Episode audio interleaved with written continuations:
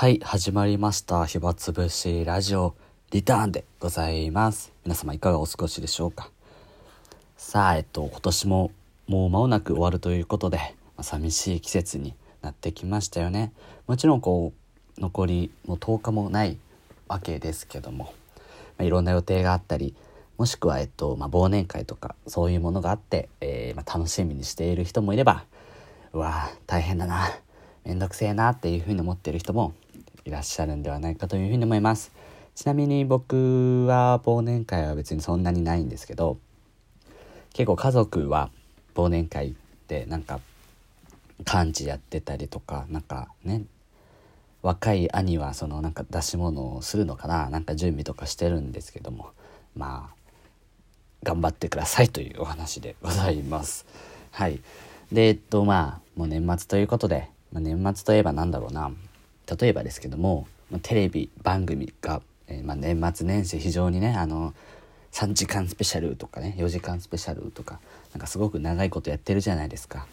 今日はあの、エンタの神様と、うちのガヤがあのコラボして4時間スペシャルを、えやるっていう風に CM になってておそうきたかという風に思いましたなんかこうエンタとかうちのガヤってその若手芸人さんがこう主役というか若手芸人さんの登竜門的な番組ですのでこの2つをこう組み合わせて持ってきたのは、非常に、まあ、面白いなとは思ったんですけど、まあ、ちょっとやっぱ長いなっていう。僕も、まあ、見てた見てたんですけど、まあ、30分ぐらいしか実は見てなくて。なんかうんまあいいやって途中で思ってあの別の番組にをに変えてでちょうど変えますとあの NHK で「明石家紅白」ということであのさんまさんがその「紅白」に出場する歌手の皆様とまあトークするっていうお話が、えーをトークする番組ですねやってて「まあ、紅白」に向けて NHK さんもねその「紅白」につながる前座的なね番組を結構たくさんやられていてその代表的な一つがこのさんまさんのやつなんですけど、まあ、生き物係さんとかあのフーリーも出てましたね。まフーリーも今年すごくねあの頑張って 精力的に活動してて、まあ、パプリカですね本当によくパプリカの音楽は、うん、あのスマートフォンの SNS とかからもそうですしこうショッピングモールとか行っても、まあ、聞いたりはしましたしまあねあのすごく、まあ、いい歌ですしね。あのついついこう踊りたくなる歌みたいなの歌なので、まあ、僕は結構聞いてたりしました。でえっと結構ねその子供たちがこう歌を歌ってでそれがヒットするみたいなのが最近あんまなかったなっていうふうに僕的には思っててなのでこう久しぶりにこうヒットが出たっていうのはすごく嬉しいなというふうに思っています。そうですね。子供たちがヒットした曲2000 2005年ぐらいに「たらこたらこ」着ぐるみさんの「たらこたらこ」ってやつ。2008年に大橋のぞみちゃんと藤岡藤巻さんのあのポニョですね。ちょっとメモしようかな。2000 2005年にたらこ2008年にポニョ。で2011年に丸森ですね。あの芦田愛菜ちゃんと鈴木福君の「まるまるもりもり」が流行りましたし2000、えー次なんだろうな。2000あ妖怪ウォッチか、えー妖怪ウォッチそうですね。妖怪ウォッチもあれ一応子役というか子供たちだと僕は思ってるので結構同世代的なまあ中高生だったと思うんですけどあれが2010なんだ？14年ぐらいかな？15年かな？2015年。でえーっと最近はあんまりなかったような気がするんですけどどうですかね？あんまり最近なかったような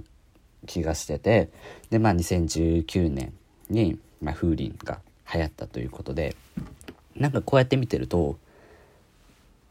そうです2001年とか2年にあのミニモニとかモーニング娘。があったと仮定したら、まあ、大体3年周期ぐらいでこうヒット飛ばしてるのでヒットというかその子供たちらがこう歌を歌ってでそれがヒットソングになって日本中で話題になるみたいな3年ごとぐらいにこうヒットしているのでまあ順当に来てるんだなっていうのはなんとなく思いました。去年はあの DA PUMP さんの USA とかが流行ったりもうちょっと前に行くとピコ太郎さんの PPAP とかが流行ったと思うんですけどもあれはその大人初のヒットではあるんですけどそういう子供初で実際にその子供たちと一緒に子供たちが踊れるみたいなそういうのを是非ともねあの僕は結構好きなんですよその子供がヒットソングを歌うっていうのがなんで非常に嬉しいですしやっぱり印象的なのはポニョですよね。大橋のぞみちゃんはもうあの中学に上がる前ぐらいに引退されてで復帰するのかしないのかと言われててまだ出てきてませんよね。なんかね今日そうそうなんですよ今日朝にあの加藤清史郎くんあの子供店長で有名な加藤清史郎くんのなんかね記事が yahoo！ニュースに載ってて来年から大学生になるみたいな。で高校時代にその留学イギリスかな？どっかに留学してたみたいなそういう記事があって。で、えー、来年、まあ、4月からですね。4月から大学生になって、えー、俳優業も、まあ、精力的にやっていきますみたいな。そういう記事で。で、えっと、コメントがついてるんですけどあの視聴者コメントみたいな Yahoo のニュースでコメントつけれると思うんですけどそこで「えもう清志郎くん大学生なの?」みたいな「つい最近まで小学生だったのに」みたいなそんな感じのコメントが非常に多くて。で僕は結構その清志郎くんとは別に3歳差ぐらいかな？で、まあ、一緒にこう歩んできたんで、まあ、それはもう大学生だよなぐらいなレベルではあるんですけどもっと上の世代からしたら本当にうんあっという間っていうことですよね。なんで、まあ、僕もね何十年後かになって、まあ、大人になった時にそういうこと子役を見た時にえもうあの子こんな大きくなったの？みたいなそのおばあちゃんおじいちゃんお父さんお母さん目線で子供を見るっていう風になると思うとなんかそうですね感慨深いなというふうには思います。はいそんな感じで、まあ、年末年始は、えっと、非常に番組がたくさんのねあの番組がある中で僕は結構その最近テレビがあんまりこうね若い子を中心に見られなくなってるみたいな問題があると思うんですけどでもこの年末年始って結構ねそのお茶の間で家族とか親戚とかねが集まって一緒にこうテレビを見るっていう文化としてはまだ根付いているなというふうに思うので何て言うのかないくら若者がテレビから離れていても、まあ、例えば大晦日ぐらいは、まあ、みんなで一緒に「紅白」を見るとか家族でガキの使いもう、えー、笑ってはいけない見るとか多分あると思うんですよ。で見ながら一緒にこうツイッターであの盛り上がっているみたいなそういうのがあると思うのでなんかこう年末年始に再度こうみんな集まってみるっていうのは非常にねあの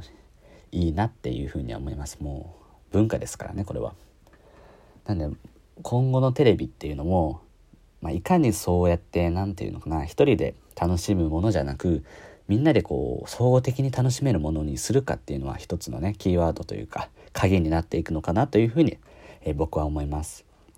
そして、えっと、明日ですね。もしかしたら聞いてる方にとってはもう今日なのかもしれないし、まあ、終わっていることかもしれませんが、まあ、m 1グランプリがあるということで非常にね楽しみですね。あの僕笑いは好きなのでやっぱりこういろんなそうですね思いというかなんか、うん、語りたいみたいなことありますね。今回誰が優勝するのかというのも非常に楽しみであのちょうどねあのギャオで予選会が見れてそれでなんかあのトップ3を当てると、まあ、なんか豪華商品がもらえるみたいなそういうやつがやってるんで是非とも当てたいっていう思いを持ちながらあのまだ全部ちょっと見てないんですけどこれからまあ見ていこうというふうに思うので、はい、非常にね楽しみにしたいなというふうに思います。ということで、まあ、今日はちょっとテレビ関係の話になっちゃいましたね。そうですね。流行語今年の流行語がワンチームということで、